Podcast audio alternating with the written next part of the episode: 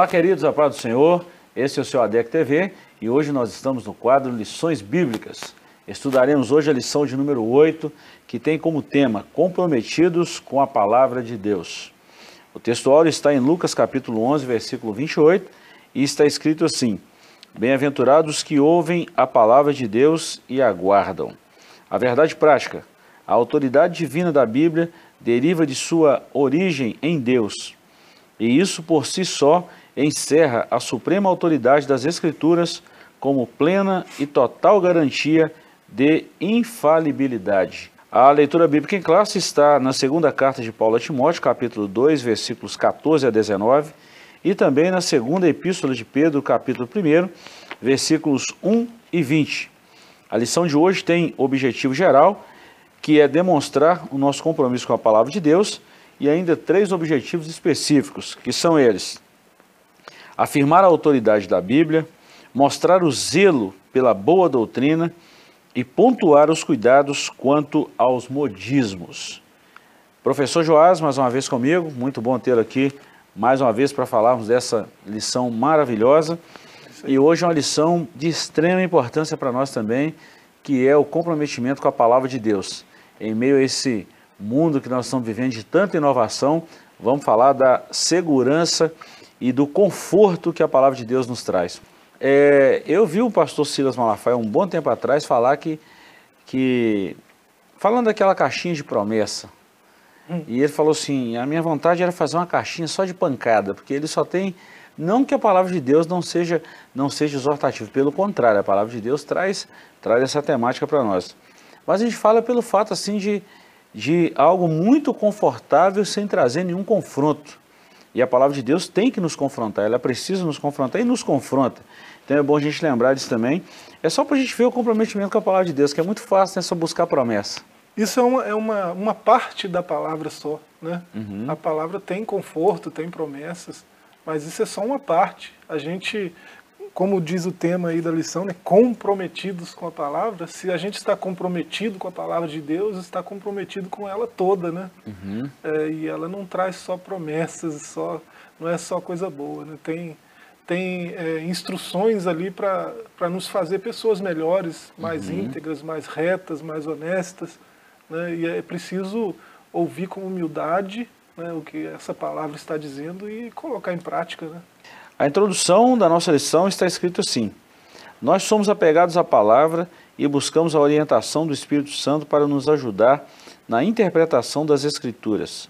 Vamos estudar a relação dos pentecostais clássicos e a leitura, bíblia, a leitura da Bíblia, a maneira como nós observamos as regras gramaticais e o contexto histórico e literário para compreender melhor o texto, o texto sagrado. Professor, antes da gente falar sobre é, essa questão até mesmo da hermenêutica, da exegese bíblica, né, que a, a, lição fala muito sobre isso, vamos só lembrar um pouquinho como a Bíblia chegou até nós. Eu acho que é muito legal a gente falar isso, né? Essa preciosidade que nós temos, né, a gente tem certeza que é a palavra de Deus, uhum. é, por vários motivos, por várias razões, e uma razão, uma dessas razões, né, uma das mais fortes é essa, que o próprio Deus que inspirou a palavra manteve ela viva até hoje. Né? É, se olhar por milênios, ela foi escrita por milhares de pessoas diferentes, de culturas diferentes, né? e o texto está preservado na sua íntegra.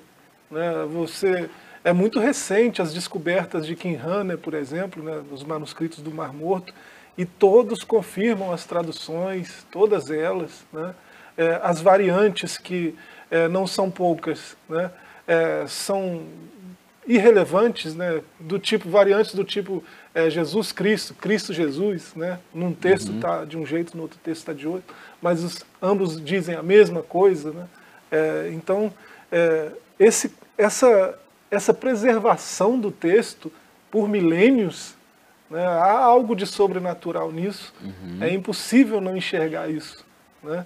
É, se você olhar, é, é, por mais desatento que seja o observador, né, quando se debruça sobre isso, é, acaba percebendo. E nós temos testemunhos de conversão nesse sentido também, né, uhum. o que torna é, essa verdade mais mais forte ainda, né, testemunho de conversão, gente intelectual, né, gente estudiosa que é, se debruçou para estudar é, essas escrituras e até para com intenções até de, de desfazer daquilo, né, de desmentir de, em algum nível, e acabou é, descobrindo que esse milagre que a gente está falando, descobrindo que só poderia ter sido preservado do jeito que foi preservado por um milagre. Né?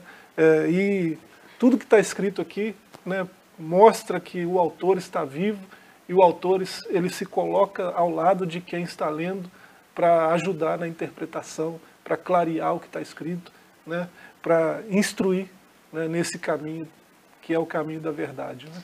Muito bom. E quando a gente fala isso, a gente prova Hebreus 4,12, por que, que a palavra de Deus é viva e eficaz, hein? Pois é. Exatamente por isso e tantos outros textos que nós poderíamos citar aqui com relação à palavra de Deus. Então, professor, é, outra coisa que nós vimos aqui, né, bem nessa introdução, é essa distinção entre, entre os pentecostais clássicos e a leitura da Bíblia. Não é distinção, é a união, é a relação dos dois. Porque o pentecostalismo clássico, ele preza pela pregação genuína da Bíblia. Sim. Né? É, há uma vertente do pentecostalismo que, é, de certa forma, é, mesmo que às vezes não declare isso, você percebe na prática que é, a, a, vivência né, tem mais valor, né, a tradição tem mais valor do que o que está escrito. Uhum. Alguém profetizar alguma coisa no meio da congregação, é, essa profecia é logo tida como de Deus mesmo, não passa por crivo nenhum, não passa por, é, é, por investigação nenhuma, né, porque é, é colocado isso num nível superior de revelação. Uhum. Né? É, o pentecostalismo clássico, que é o que a gente defende, não, não, não vê assim. Né? Qualquer manifestação de dons espirituais, até no sentido de revelação de algo novo, né, deve antes passar pelo crivo da Escritura. Né? Uhum. E, é, a Escritura é a verdade de Deus. Então, mesmo quando Deus traz coisas novas, né, se isso contradizer o que está escrito, né, não deve, deve ser extirpado do nosso meio, né, não deve ser aceito né, uhum. como verdade. É interessante, professor, uma coisa muito bom que você falou agora aí, é que Deus não traz confusão. Deus não. Pois é. Né? E ele já deixou a palavra como, como regra, como a nossa regra de fé e conduta, exatamente para nos pautar, para nos direcionar, para. Eu sempre costumo dizer essa palavrinha para parametrizar, né? para balizar ali. E a palavra de Deus tem essa função para nós. Bom, professor, eu comecei falando da Bíblia exatamente porque no capítulo 1 agora nós vamos falar sobre a autoridade da Bíblia. Isso. Né? Então nós vamos trabalhar em três tópicos aqui também. Primeiro, só a Escritura depois, nossos fundamentos e não somos deístas. Nós vamos trabalhar muito bem isso aí. Nós herdamos dos reformadores do século XVI o conhecido sola escritura, somente as escrituras, um dos cinco pilares da reforma protestante. Então já começou lá em 1517, quando Martinho Lutero, no dia 31 de outubro de, desse ano que citamos, em 1517, fixou as 95 teses e uma das bases da reforma protestante era exatamente isso, né? Só a escritura, também só a graça, só a Deus glória, né? São cinco bases, mas aqui nós vamos tratar só, só por enquanto, só dessa aí, só a escritura. É interessante, professor, é que nós falamos da Bíblia, já citamos aqui, você já citou muito bem aí.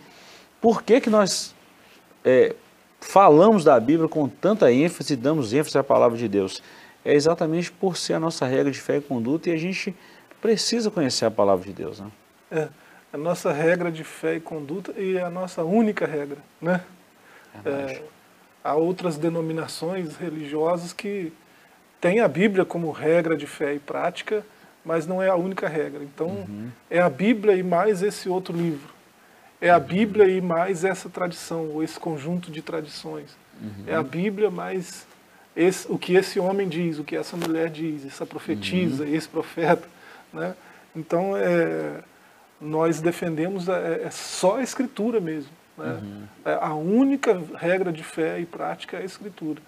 É, apóstolo Paulo, né, ele quando diz aos Gálatas né, que mesmo que um anjo de luz trouxer um outro evangelho diferente desse que a gente tem uhum. pregado, né, aí que é a, a base, né, a, a doutrina dos apóstolos, né? vem um anjo de luz e traz algo diferente, é anátema. Né? É esse anjo, por mais que esteja iluminado aí né, aos seus olhos, não é um anjo de Deus. É isso Verdade. que o apóstolo está dizendo. É, e isso, essa regra vale para nós, né? só a Escritura. Não passou, pelo, não passou pela régua da Escritura, né? não passou pelo cânon, pela medida das uhum. Escrituras Sagradas, não é de Deus. Isso é muito bom falar, tá? Vamos lá então, ponto 1, um, sola escritura. Cada um dos cinco solai, ou do sola, representa a, a chave de cada doutrina central dos reformadores, como Lutero, Zwingli e, e entre outros. O brado de sola escritura significa que a Bíblia é a única regra de fé e prática para a vida cristã, e é por meio dela que podemos conhecer a Deus e entender a sua vontade. É, Aqui a gente vê outras citações aqui, né?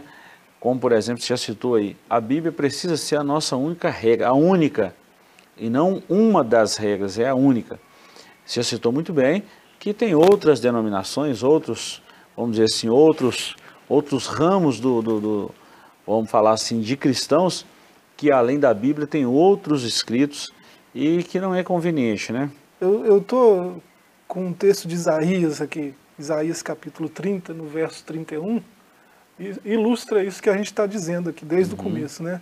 É, não dá para ler o contexto, mas o pessoal que está assistindo a gente pode fazer isso. Né? Uhum. Isaías 30. No verso 21 está escrito assim: Teus ouvidos ouvirão atrás de ti uma palavra dizendo: Este é o caminho, andai por ele, quando vos desviardes para a direita ou para a esquerda. E aí ele traz uma série de recomendações.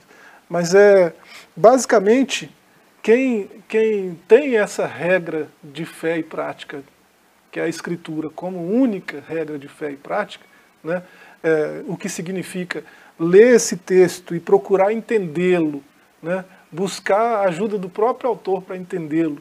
Né, e assim que entende, começa a andar de acordo com ele, praticando isso que entendeu, né, é isso que é só a Escritura. Né? Uhum. É, é, a ilustração desse verso 21 de Isaías 30. Né? Teus ouvidos. Eu tô, eu tô caminhando aqui por esse caminho. De repente, eu estou no encruzilhado. Eu vou para a direita, eu vou para a esquerda ou eu continuo nesse caminho aqui. Aí o profeta diz: você, você tem essa regra, você tem essa verdade disponível, né? Teus ouvidos ouvirão atrás de ti uma palavra, uma voz, né? Esse é o caminho, andai por ele. Quem quem tem a escritura como regra de fé né, e prática, é, tem essa orientação na trajetória, né, no caminhar cristão. Né, tem essa orientação. Não, não, não cai em ciladas, em armadilhas pelo caminho. Uhum. Né, continua firme naquilo que o Senhor é, traçou na sua palavra. Uhum. Então, é por isso que é regra de fé e prática. Né. Ponto 2. Funda nossos fundamentos. Os pentecostais ainda são vistos por alguns não pentecostais e sensacionalistas como um movimento que se baseia em suas crenças e prática nas emoções e ensina a crença do cânon aberto. São interpretações equivocadas a nosso respeito. Nós cremos que a revelação canônica se encerrou com, a, com os apóstolos do Novo Testamento. A nossa fonte de autoridade é unicamente a Bíblia, conforme a declaração de fé das Assembleias de Deus no Brasil. A Bíblia é a nossa única regra de fé e prática. Não necessitamos de uma nova revelação extraordinária ou pretensamente canônica. E o texto que a gente usa para falar desse, desse embasamento aí é na segunda epístola de Pedro, capítulo 1, versículos 19 e a 21. É, é muito bom quando, quando algo está fundamentado. Por exemplo, se a gente vai fazer um prédio de 10 andares, precisa ter uma base muito boa para subir, bater 10 lajes ali e fazer um terraço ainda. A igreja está fundamentada sobre a rocha, que é Cristo, que é a própria palavra. Quando uma igreja está fundamentada sobre a palavra, problema nenhum. O próprio Jesus falou isso, né? Pode vir a chuva, os rios sobem, a tempestade vem, bate naquela casa e ela não é destruída. Está falando de uma construção sólida.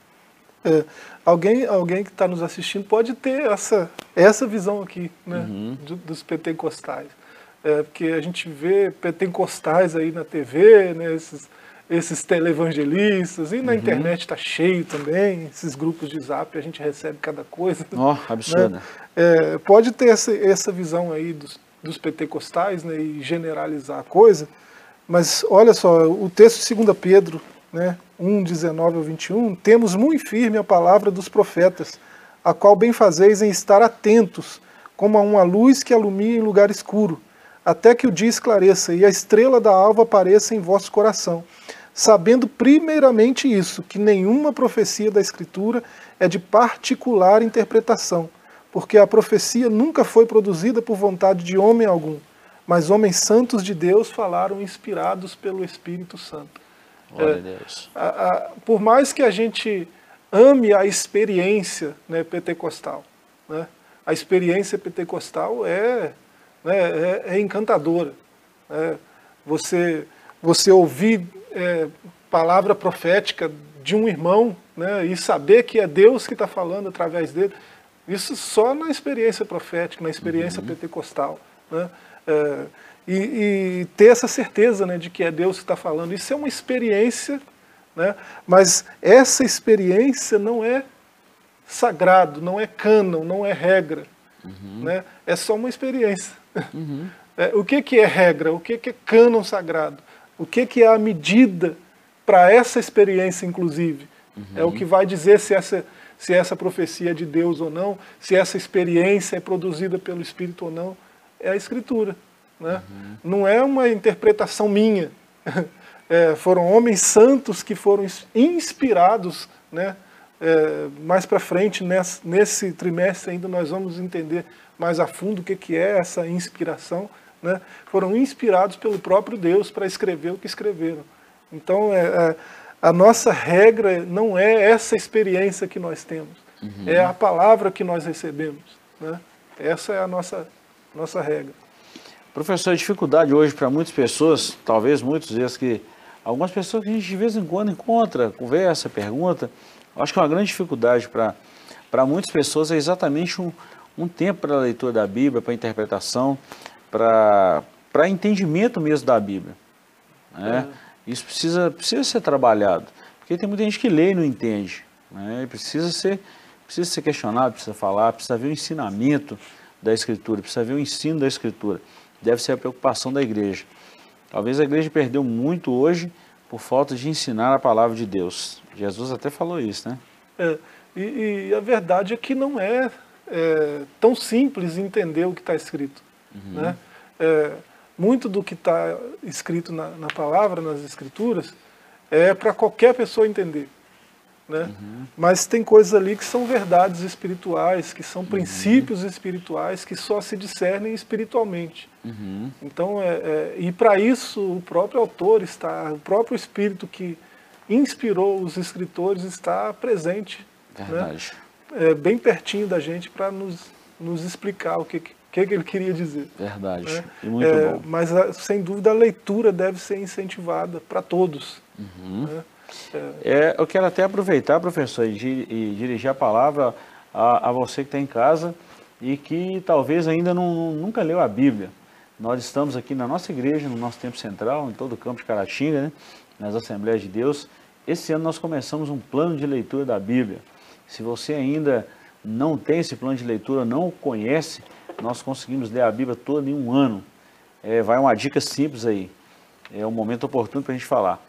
Se você ler três capítulos de segunda a sábado e cinco capítulos aos domingos, menos de um ano você já leu a Bíblia todinha. E caso você deseja receber um plano de leitura desse, mande-nos uma mensagem através do nosso WhatsApp 999526600 e te enviaremos com muito prazer. Voltamos já já com mais um bloco de, do seu quadro Lições Bíblicas e hoje nós estamos estudando sobre a Palavra de Deus.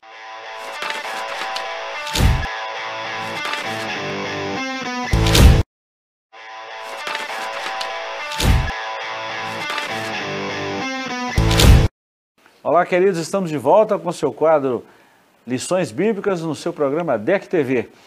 Bom, professor, nós terminamos o bloco anterior falando que nós não somos deístas. Deísmo é a doutrina que afirma a existência de Deus, mas que ele está muito longe de nós e não se envolve com os assuntos humanos. Não acreditamos dessa forma. acreditamos em um só Deus, mas acreditamos que ele se relaciona com a gente. E não só acreditamos, provamos desse relacionamento, que vai muito além de só acreditar. É, muitos filósofos eram deístas, né? Verdade. É, a gente pode falar de Epicuro e muitos outros aí pré-socráticos, né? Uhum. É, e o deísmo ele não, não exclui a existência de Deus, mas ele olha para Deus como se fosse alguém que, que criou todas as coisas e deixou andar sozinho, deixou tudo por conta própria. Uhum. Né? E nós, não, nós somos teístas, nós não cremos assim, nós cremos que Deus criou, né? e em especial o homem, né? que é a joia da sua criação, está escrito na, na sua escritura, né? É, o homem tem um cuidado especial de Deus, tem uma atenção especial de Deus. Uhum. Né? É um Deus que se dobra né? Para se aproximar do homem. Né? Ele se rebaixou ao nosso nível, se tornando um de nós. Uhum. É, olha só. né? é, então é muito diferente da visão deísta. Uhum. Né? Muito bom. É, professor, nós falamos aí a base do que nós cremos primeiro aí, né? A autoridade da Bíblia, a autenticidade da Bíblia quem está nos acompanhando desde o início aí já percebeu tanto de preciosidade, tanto de pérola que nós já passamos de informação. Bom, agora nós vamos falar do zelo da doutrina. É, o zelo pela doutrina tem ligações com a apologética cristã. Desde muito cedo na história, a igreja percebeu que a Bíblia precisa ser interpretada para que os crentes conheçam melhor o pensamento bíblico e a doutrina da igreja. Os credos e as confissões de fé são documentos produzidos pelas igrejas com esse propósito. Professor, quando a gente fala de doutrina, nós, nós não estamos falando de costume, nós estamos falando de um conteúdo bíblico. O que, é que nós chamamos de doutrina bíblica? Por exemplo, a doutrina de Deus, a doutrina dos anjos, a doutrina do pecado e, e tantas outras doutrinas, a doutrina de Cristo, a doutrina do Espírito Santo. Isso é doutrina, é um conteúdo bíblico. Não estou falando de costume, porque tem muita gente, quando a gente é. fala assim, hoje tem um culto de doutrina, o pessoal já falou, não, já vem falar de costume de novo e tal. Não é isso. Nós estamos falando de um conteúdo da palavra de Deus, diferente de um costume. É, alguém, durante a história, confundiu as duas coisas, né? Uhum. E apresentou para a própria comunidade né? é, uhum. é, como se as duas coisas fossem a mesma coisa. E não é, é né? Doutrina, doutrina é a interpretação correta da Escritura. Uhum. Né? É, e como que eu sei que é a correta? é, compara a escritura com a escritura. Claro. Né? Olha para olha aquilo se cumprindo, aquela escritura se cumprindo, uhum. né? aquela profecia se cumprindo.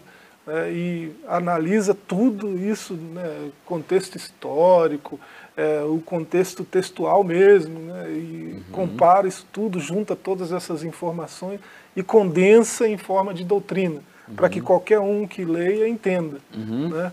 É, o, os termos usados para isso até são desde a igreja primitiva. Né? A igreja uhum. primitiva já tinha doutrina. É, e aqui é, é, falado de alguns, alguns credos primitivos, né? Uhum. É, Mateus 16, 16, Filipenses 2, do 8 ao 11, 1 uhum. Timóteo 6, 13. Né? É, são pequenos fragmentos né, de credo doutrinário. Né? Então, é, doutrina não é coisa nova e também não tem nada a ver com, com com costume ou com coisa do tipo. Né? É, é um conteúdo bíblico uhum. é, condensado pelos eruditos né? É, e sistematizado de forma que alguém, qualquer um que lê aquilo, que tem acesso àquilo, entenda que aquilo é um conteúdo bíblico. É, quando nós falamos que é, é, zelamos pela doutrina né, e tem ligação com a apologética cristã, e você citou muito bem aí, Bíblia explica Bíblia, nós já falamos várias vezes, muitas vezes. Mas todo o escrito do Novo Testamento está baseado no Antigo Testamento. E a gente já ensinou isso várias vezes na, na, na bibliologia e tal, e muita gente ainda fica questionando.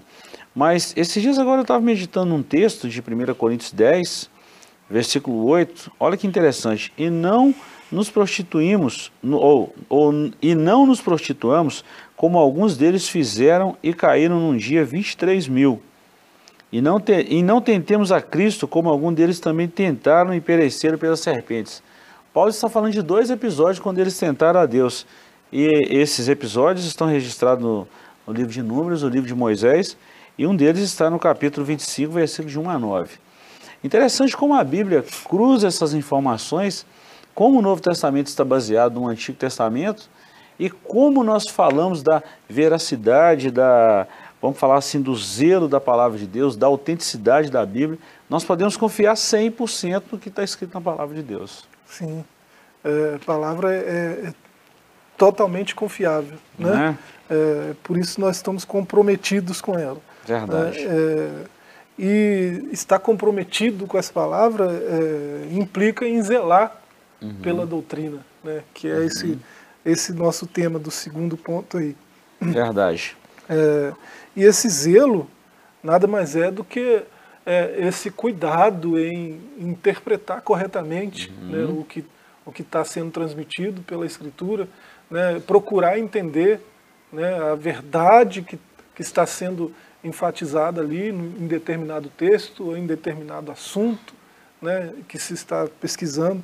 Então é preciso ter esse zelo. Né? Tem um texto, é, Deuteronômio 32, né, o Cântico de Moisés, uhum. é, que mostra como deve ser esse zelo. Né? Moisés ele começa a cantar, atentai aos céus e eu falarei, e a terra ouça as palavras da minha boca.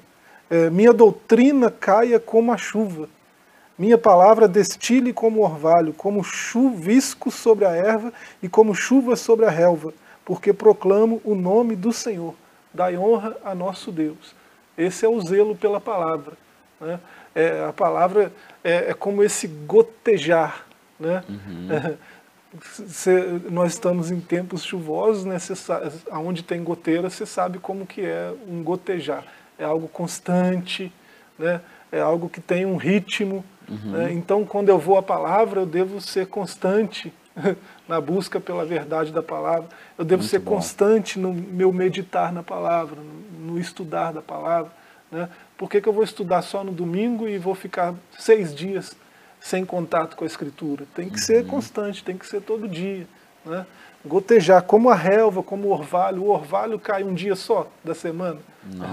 né? Então é, é, é isso que Moisés está falando, ele está falando do zelo pela escritura, muito pela bom. palavra. Né? É o muito que ele bom. usa aí no verso 2. Muito bom, muito boa observação de, de Deuteronômio 32. E outra coisa, professor, já que nós estamos falando de zelo, né? Nós vamos falar do próximo tópico aqui, o, tópico, subtópico 1 do capítulo 2 aqui, ensino e instrução. A palavra, a palavra doutrina vem do latim doutrina, que literalmente significa ensino ou instrução, mas o termo apresenta vários níveis de significado de acordo com o seu contexto.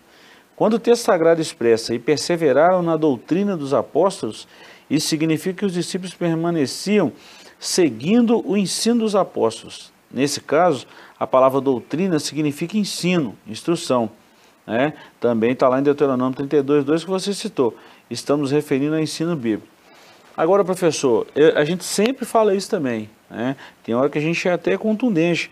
É, é, a gente vai falando, repetitivo, isso é muito, é muito bom também.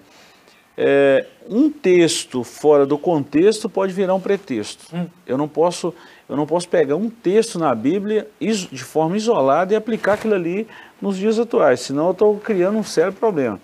Então, é, é o que você falou num texto aí, né? toda a Bíblia, não é uma parte da Bíblia, é toda a palavra. E é bom a gente falar isso também, né? É. Nós não podemos pegar aquele versículo só e fazer a aplicação dele. Não existe é, é esse tipo de interpretação. Né? Uhum. Né? É, todas as, as doutrinas, os ventos de doutrina, todas as heresias né? Uhum. das, das mais, é, é, das mais incomuns até as uhum. mais destrutivas, né?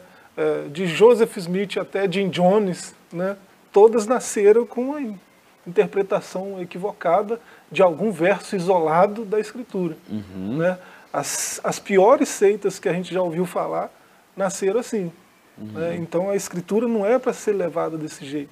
Né? É preciso zelo, é uhum. é preciso cuidado, né? e ensino e instrução. Né? Só ensina quem aprendeu primeiro. Né? Verdade. Só instrui quem sabe o que está falando. Né? Então é, é, é, preciso esse zelo.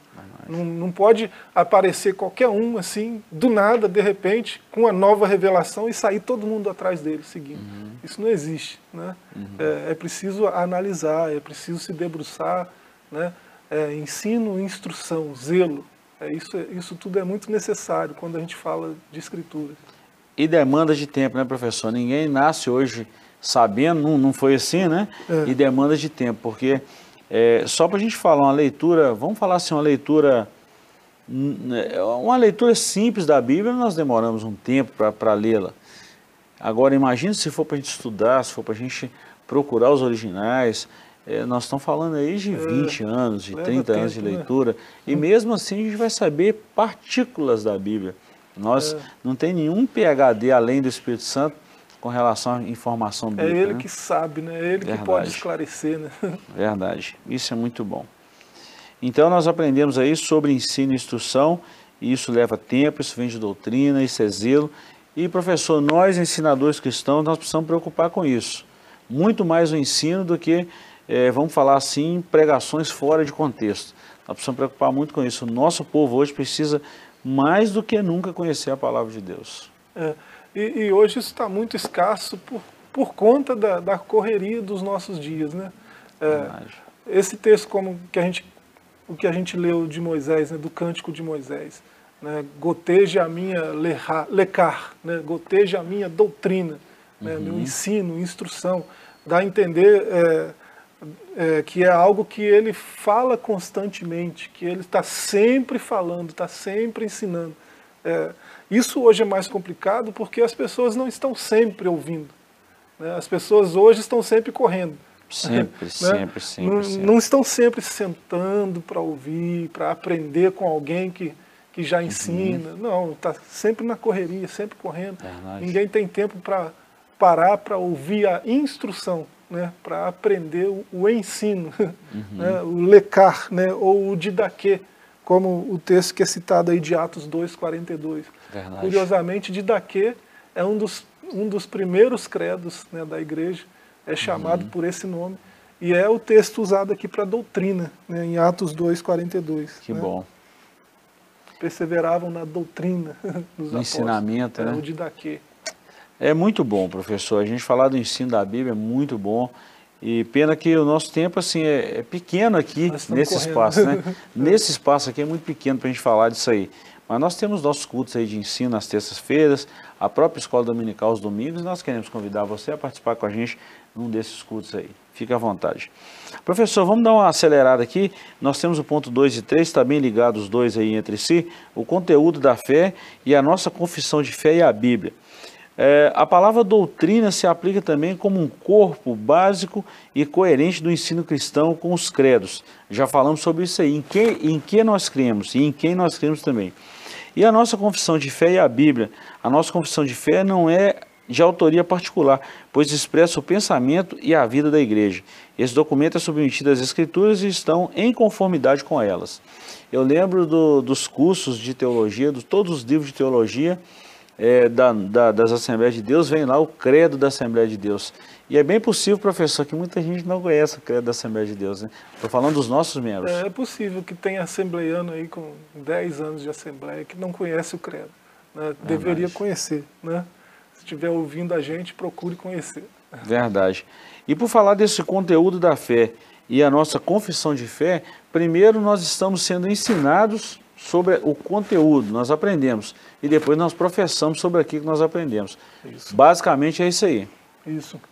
É, esse, é, é, as duas coisas andam juntas, né? o credo uhum. e as confissões. Né? Uhum. Um acaba complementando o outro, né? as confissões de fé e os credos. Né? É, tem credos particulares de denominações né? e uhum. confissões de fé igualmente. Né? Isso tudo forma um corpo doutrinário. Né? É, e, e, assim, no cristianismo isso é muito bonito. Né? Há uma diversidade de, de linhas teológicas e interpretações, uhum. mas quando você pega é, os temas centrais né, da fé, né, todo mundo está dizendo a mesma coisa. Não há divergência. Porque a né? nossa regra é a mesma. Né? É a Bíblia. Isso muito é muito bom. interessante. Muito bom. Vamos dar um exemplo disso aí que você falou? Quando a gente fala de salvação, por exemplo, no cristianismo, salvação é só por Jesus. É. É, qualquer, qualquer denominação cristã vai dizer isso. Vai falar é. isso. É. Então é, é, algo que converge em Cristo. Isso é, isso, isso é um fator teológico e, e bíblico que o Espírito Santo guia para esse fim. Isso é, é, muito bom, muito bom, muito bom. Claro que tem um, alguns pontos divergentes, tem aqueles que creem de uma forma, entendem de outra, mas isso não, não, vai, não vai atrapalhar, vamos falar assim, isso não vai pesar na salvação com relação ao conteúdo bíblico, né? É. Alguns pontos não, né? Vamos, depois nós vamos é. aprofundar isso melhor. Vamos deixar isso para outra, outra ocasião aí. Só ter cuidado com as heresias. Não é? A heresia é o que fere frontalmente o que está escrito. Né? Verdade. Aí é complicado. Quando falou desse, desse ferir ou mudar algo que está escrito, é complicado. É. Aí já aí nós temos que ter cuidado. Bom, por falar em cuidado, professor, nós vamos começar a encerrar esse, esse programa de hoje falando do cuidado quanto aos modismos. Isso. Assunto, assim, extremamente perigoso. Primeiro, o que, é modismo? Essa palavra traz a ideia de que do que está na moda. Isso se aplica também no campo teológico. São os ventos de doutrina que vêm e se vão. Até tem uma citação aqui de Efésios 4,14, que tem caráter efêmero, passageiro, que para nada aproveitam. Em outras palavras, são inúteis e inapro inaproveitáveis. É, Paulo, tu jogou pesado aqui com, com, esse termo, muito pesado, mas a verdade é essa. Será que tem, tem algum trauma com o é, Bem provável. A né? gente que gosta de, de, escritura costuma ficar meio traumatizado né, é? com algumas coisas. Né? Fica bravo com é, as situações aí, né? É, tanta coisa que já passou no nosso meio, né? Pó uhum. de ouro, dente de ouro, uhum. não sei mais o que de ouro, e cai-cai. É, cada coisa, né? Ele cita aqui um monte de coisa, né? A é, é, doutrina estranha de anjos, né, adoração a anjos uhum. e coisas do tipo, é, totalmente contrário ao que a gente vê na Escritura. É, são novidades, né? esses modismos são essas novidades que uhum. às vezes é, entra no, no, no, nosso meio e ganha uma proporção assim, gigantesca, muito rápido, rápido e com, com, a mesma rapidez que chega também some, desaparece, né? porque não tem nada a ver com o que está escrito. Né? O que preocupa, professor, é exatamente assim, é, é, é essa ideia do modismo é que é para mostrar que aquilo que está na moda. Hum. Peraí, a igreja não precisa disso. né?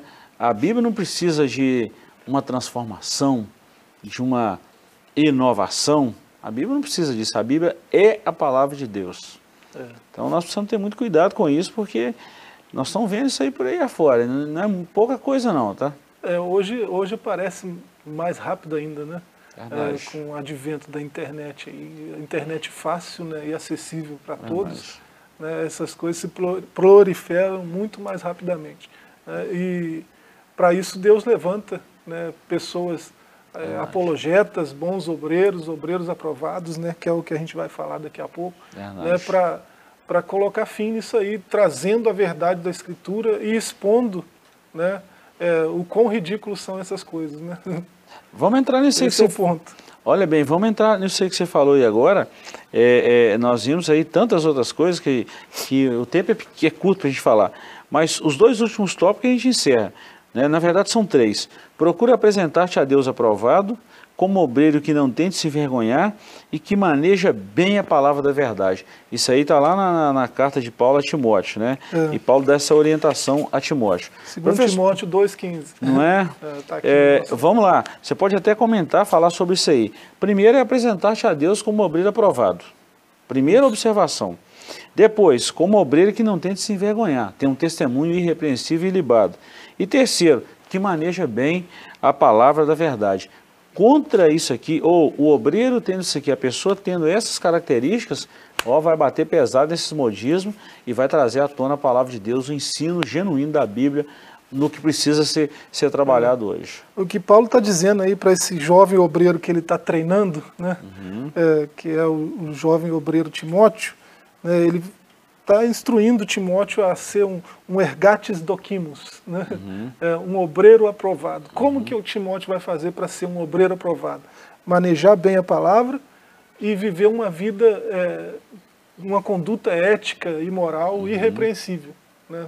Isso. É, o cara é tão íntegro, ele tem uma vida tão honesta que você pode vasculhar tudo e você não vai achar nenhuma causa de vergonha nele. Nada vai uhum. envergonhá-lo. Né? Esse é o obreiro aprovado. O que eu acho interessante é essa palavrinha que Paulo usa, doquimos. Né? Ele usa em outras passagens, como 2 Coríntios né, 11, é, em 1 Timóteo também, em 2 Coríntios 10, no verso 18. é, esse obreiro aprovado, né, a palavra para aprovado, ela era aplicada no, no mundo romano, né, nessa época aí, Paulo era um cidadão romano, né, uhum. né, era aplicado àquele sujeito que trabalhava no câmbio da moeda. É, a, a, moeda não era como é hoje. Né?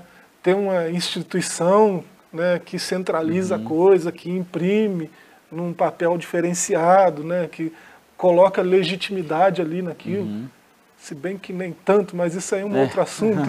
Verdade. É, mas naquela época as pessoas que faziam isso eram pessoas de reputação ilibada, pessoas é, totalmente honestas, íntegras, né? E tinham um, um valor né, diante da sociedade e eram chamados de doquimos, né? É, aprovados. Era aquelas pessoas eram homens aprovados pela sociedade. Uhum. É o termo que Paulo usa aqui para o obreiro, né, que maneja bem a palavra e que não se envergonha de nada né? É um obreiro aprovado. Tem nada escondido na vida dele. Né? Chegamos ao final do nosso programa, queremos te agradecer pela companhia e pedimos a Deus que te abençoe de uma forma muito rica. Até o nosso próximo encontro, permitindo o Senhor. Deus te abençoe e até lá.